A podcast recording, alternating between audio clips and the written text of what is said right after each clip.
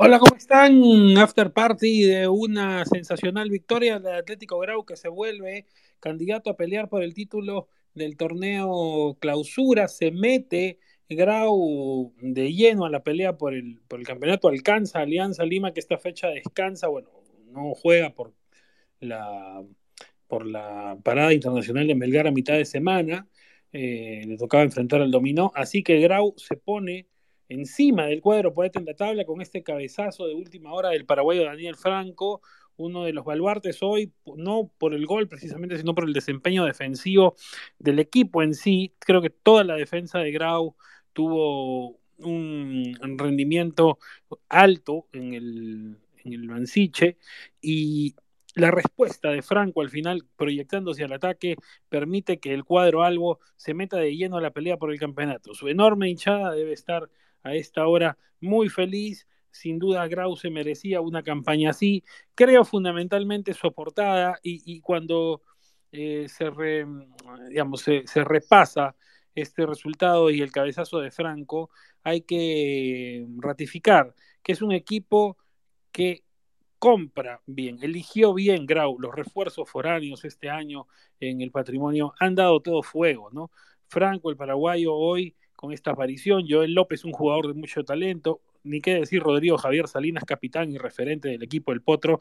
Y Márquez, que ha llegado para esta segunda parte del año. Fernando Márquez, que hoy no estuvo en lista. Otro jugador clave con goles. Grau es protagonista porque elige bien. Porque a diferencia de otros clubes, sobre todo eh, algunos de la capital, eh, elige bien los refuerzos que trae. No compra al bulto, no compra por catálogo, trae lo que necesita. Y por eso sin grandes aspavientos ahora el patrimonio, superando alguna irregularidad que había tenido durante el año, sin duda, porque estuvo un buen tiempo sin ganar, pero ahora ha logrado hilar una racha de triunfos y este fundamentalmente creo que es el mejor de lo que va del año. Iván, ¿cómo estás?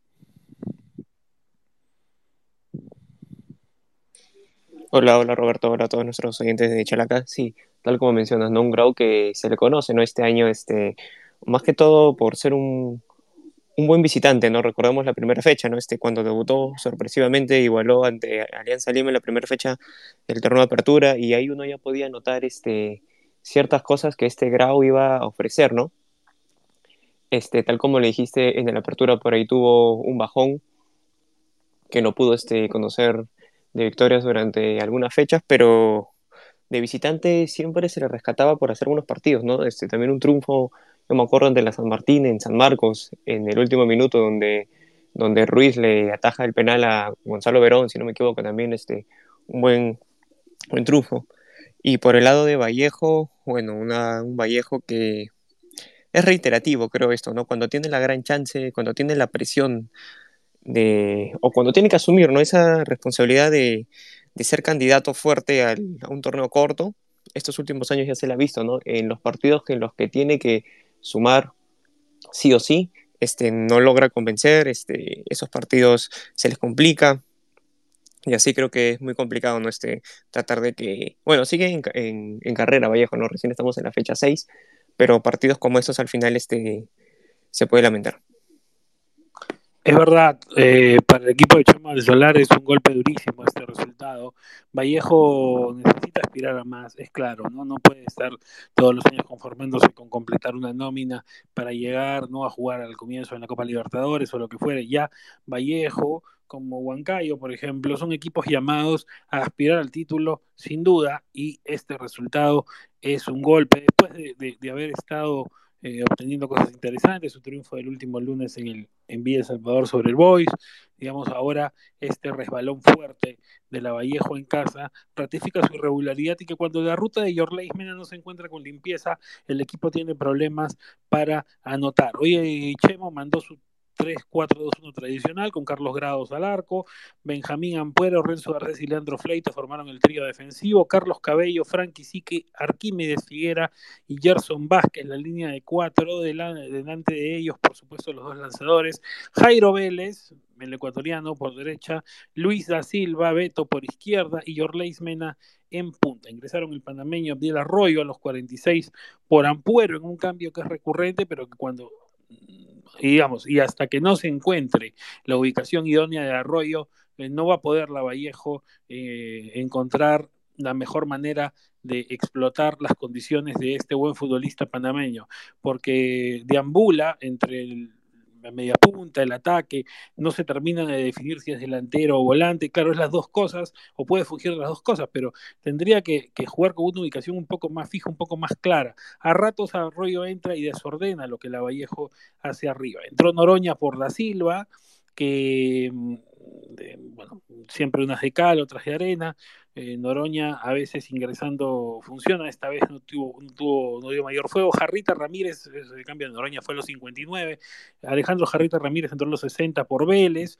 Otra, otra variante que es clásica de Chemo, ¿no? Ver, poner a Jarra para que entre con su con su último tramo letal por allí, pero, pero quizá hoy no fue lo más acertado. Vélez es el, el, mejor jugador del equipo, de eso no cabe duda, ha sido el mejor jugador de la temporada 2020 para Chalaca, es un, es un hombre de, mucho talento y que postergarlo no sé si es el mejor, eh, la mejor estrategia para la Vallejo. Finalmente el patito Ronald Quinteros a los 76 por cabello en la cuarta variante de Chemo del Solar. un Vallejo que en el primer tiempo este, estuvo, bueno, más que todo el primer tiempo fue bastante parejo, ¿no? Eh, en lo suyo, eh, cuando no podía salir jugando a través de, de, de Tragodara y de López, buscaba el balón largo hacia Rodrigo Javier Salinas, que como se le conocen es un delantero que para este medio, para el medio peruano funciona perfectamente, ¿no?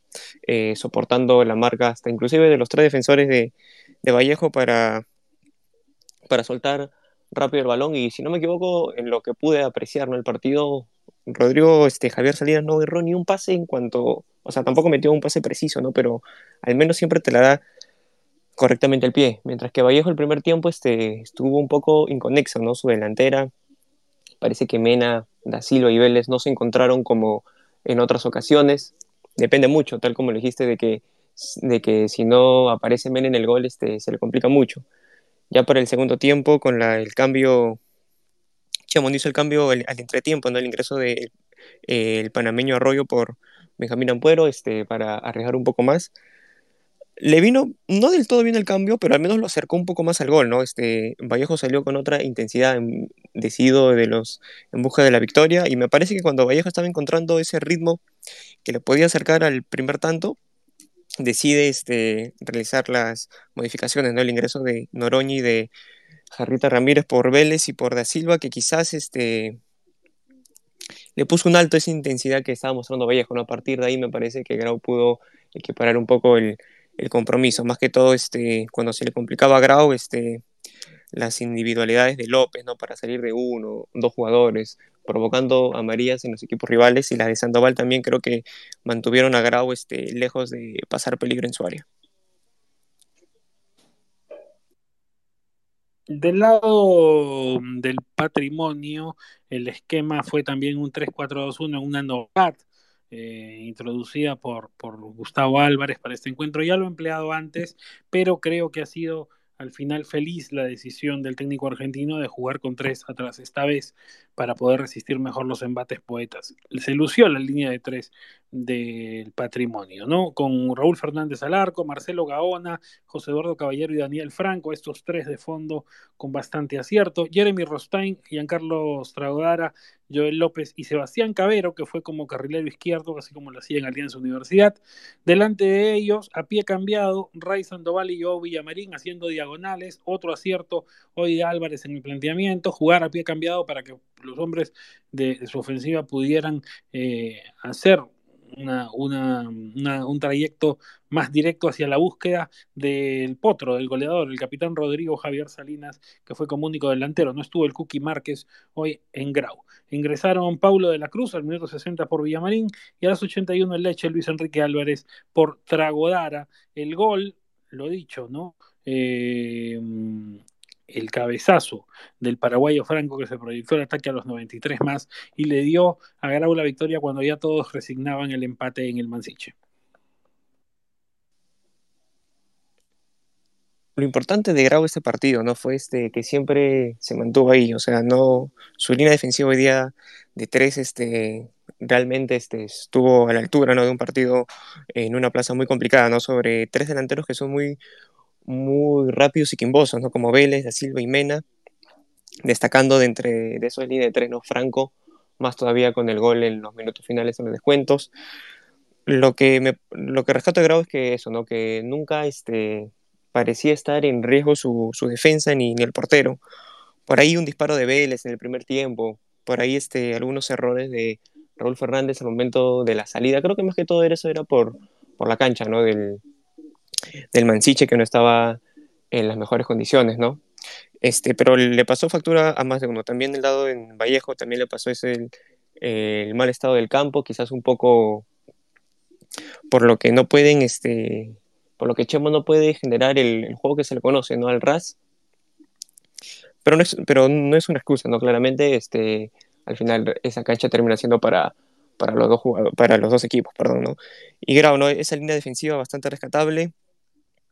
Que Grau siempre tiene algo para rescatar, ¿no? En los minutos finales eh, ha habido partidos donde ha logrado este, sacar esos puntos, ¿no? Ante Huancayo también en la segunda fecha, este, sobre el final rescatando ese, ese empate a través del cabezazo de Rodrigo Salinas, Rodrigo Javier Salinas, que hoy día no estuvo tanto participativo en la defensa, no, perdón, en ofensiva, pero con una buena labor.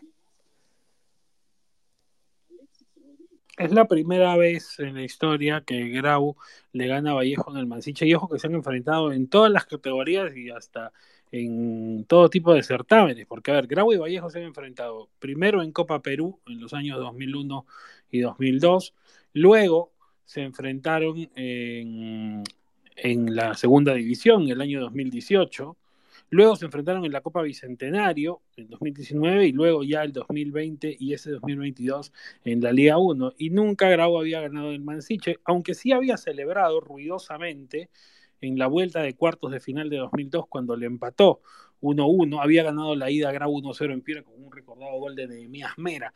Y luego en la vuelta empataron 1-1 en el Mansiche y Grau eh, terminó clasificando, bueno, esas recordadas eh, eh, esa recordada campaña de la Copa Perú 2002 del equipo Albo, ¿no? Luego fue a Iquitos contra CNI, lo eliminó y se fue a Arequipa a jugar la final de ida, o la ida de la final con Atlético Universidad, empató y en Piura se celebró como si ya se hubiera campeonado, se daba todo como un hecho y un traste, ¿no? Al final ganó Atlético Universidad 2-4 en el, en el Grau de Piura y debe haber sido el fracaso colectivo más importante de la historia del fútbol piurano, sin duda. Nunca se lloró tanto en Piura como aquel día. Bueno, ahora hay la posibilidad de no traer esos recuerdos y más bien eh, empezar, uh, 20 años después, a creer que Grau puede solidificar su presencia en la categoría.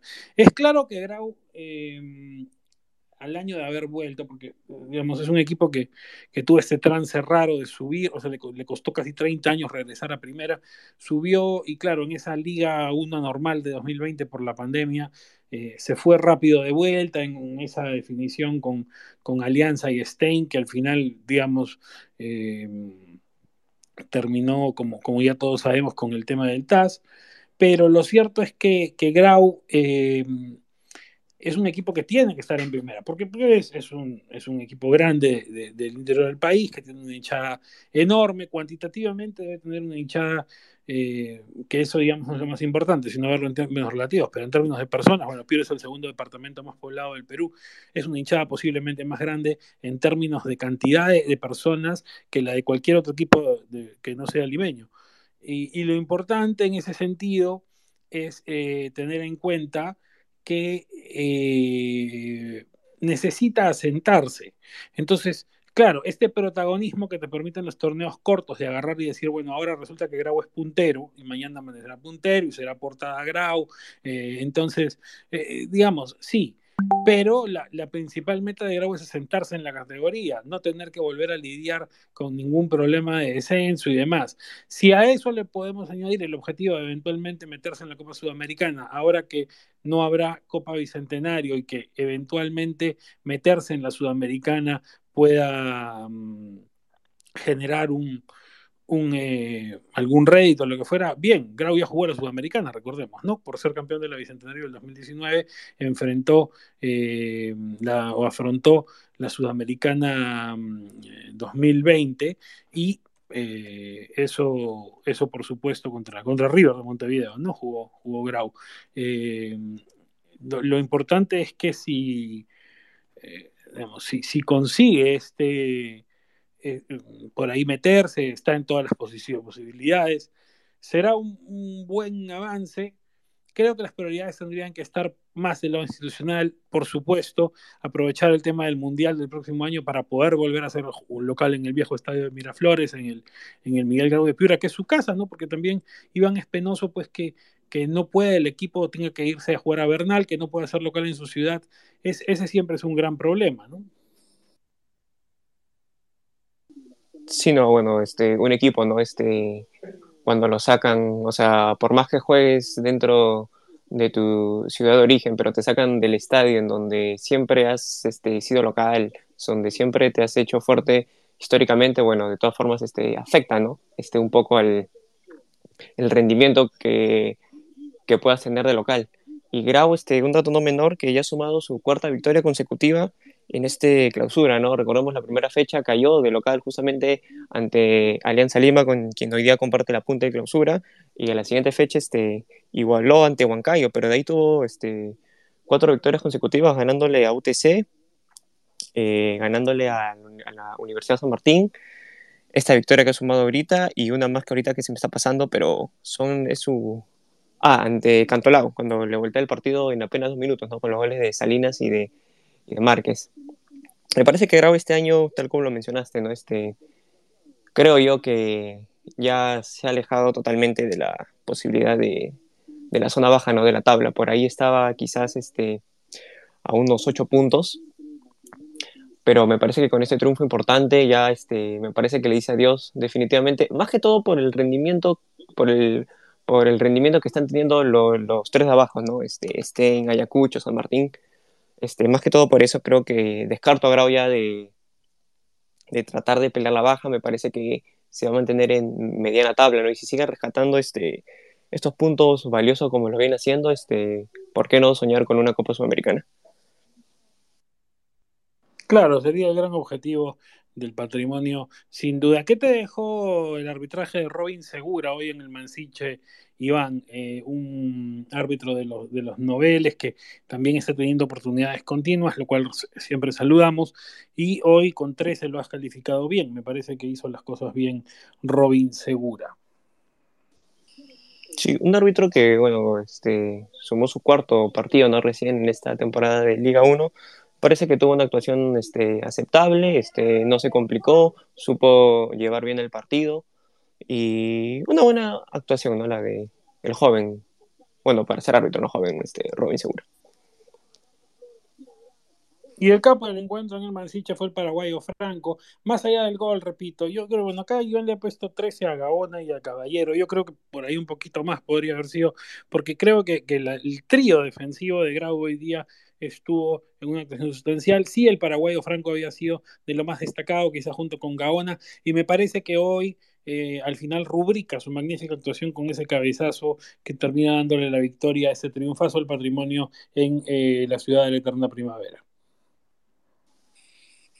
Sí, Franco, este, definitivamente, ¿no? Este, más el gol todavía en los minutos finales, este, sella su, como el, como el capo del partido. Estaba también pensando, me gustó también bastante lo que realizó López y Sandoval. Un poco más Sandoval, ¿no? Un Sandoval este que el partido anterior ante San Martín eh, también fue el, el, más decisivo, a pesar de no anotar. Ese partido fue el que comandó el ataque de, de Grau, siempre este, tratando de desequilibrar, no, no perdiendo el balón, ¿no? Cuando este, cuando quizás se, se, puede complicar un poco, al igual que López en ese partido, como lo mencionaste, la línea de tres defensiva también tuvo una, una buena actuación este, ante el cuadro poeta. Bueno, gracias a los que nos han seguido en este primer eh, espacio de este gran domingo de fútbol que sigue en este instante. Ya está el clásico Municipal Boys en juego en el Iván Elías Moreno. Más tarde vienen Marco Fournier y Lenin Auris para mm, ese análisis, por supuesto. Eh, y a las 15.30 el partido estelar de la jornada en el... Bueno, en realidad yo creo que el más importante de este primero, ¿no? porque se enfrentaban dos equipos que, que están arriba numéricamente era el partido más importante el, el Vallejo Grau, pero hay un tema de, interés por el cienciano universitario, que además que es un choque tradicional, también es, eh, se da en, en, el marco del aniversario Crema, así que ese cienciano UDA a las 15.30 lo analizarán más tarde Eduardo Tirado y Félix Sario Schreiber, por supuesto, además en paralelo toda la jornada de la Liga 2 que ya tiene en juego a Comercio y Chancas en Tarapoto. Fuerte abrazo y nos escuchamos más tarde. Chau.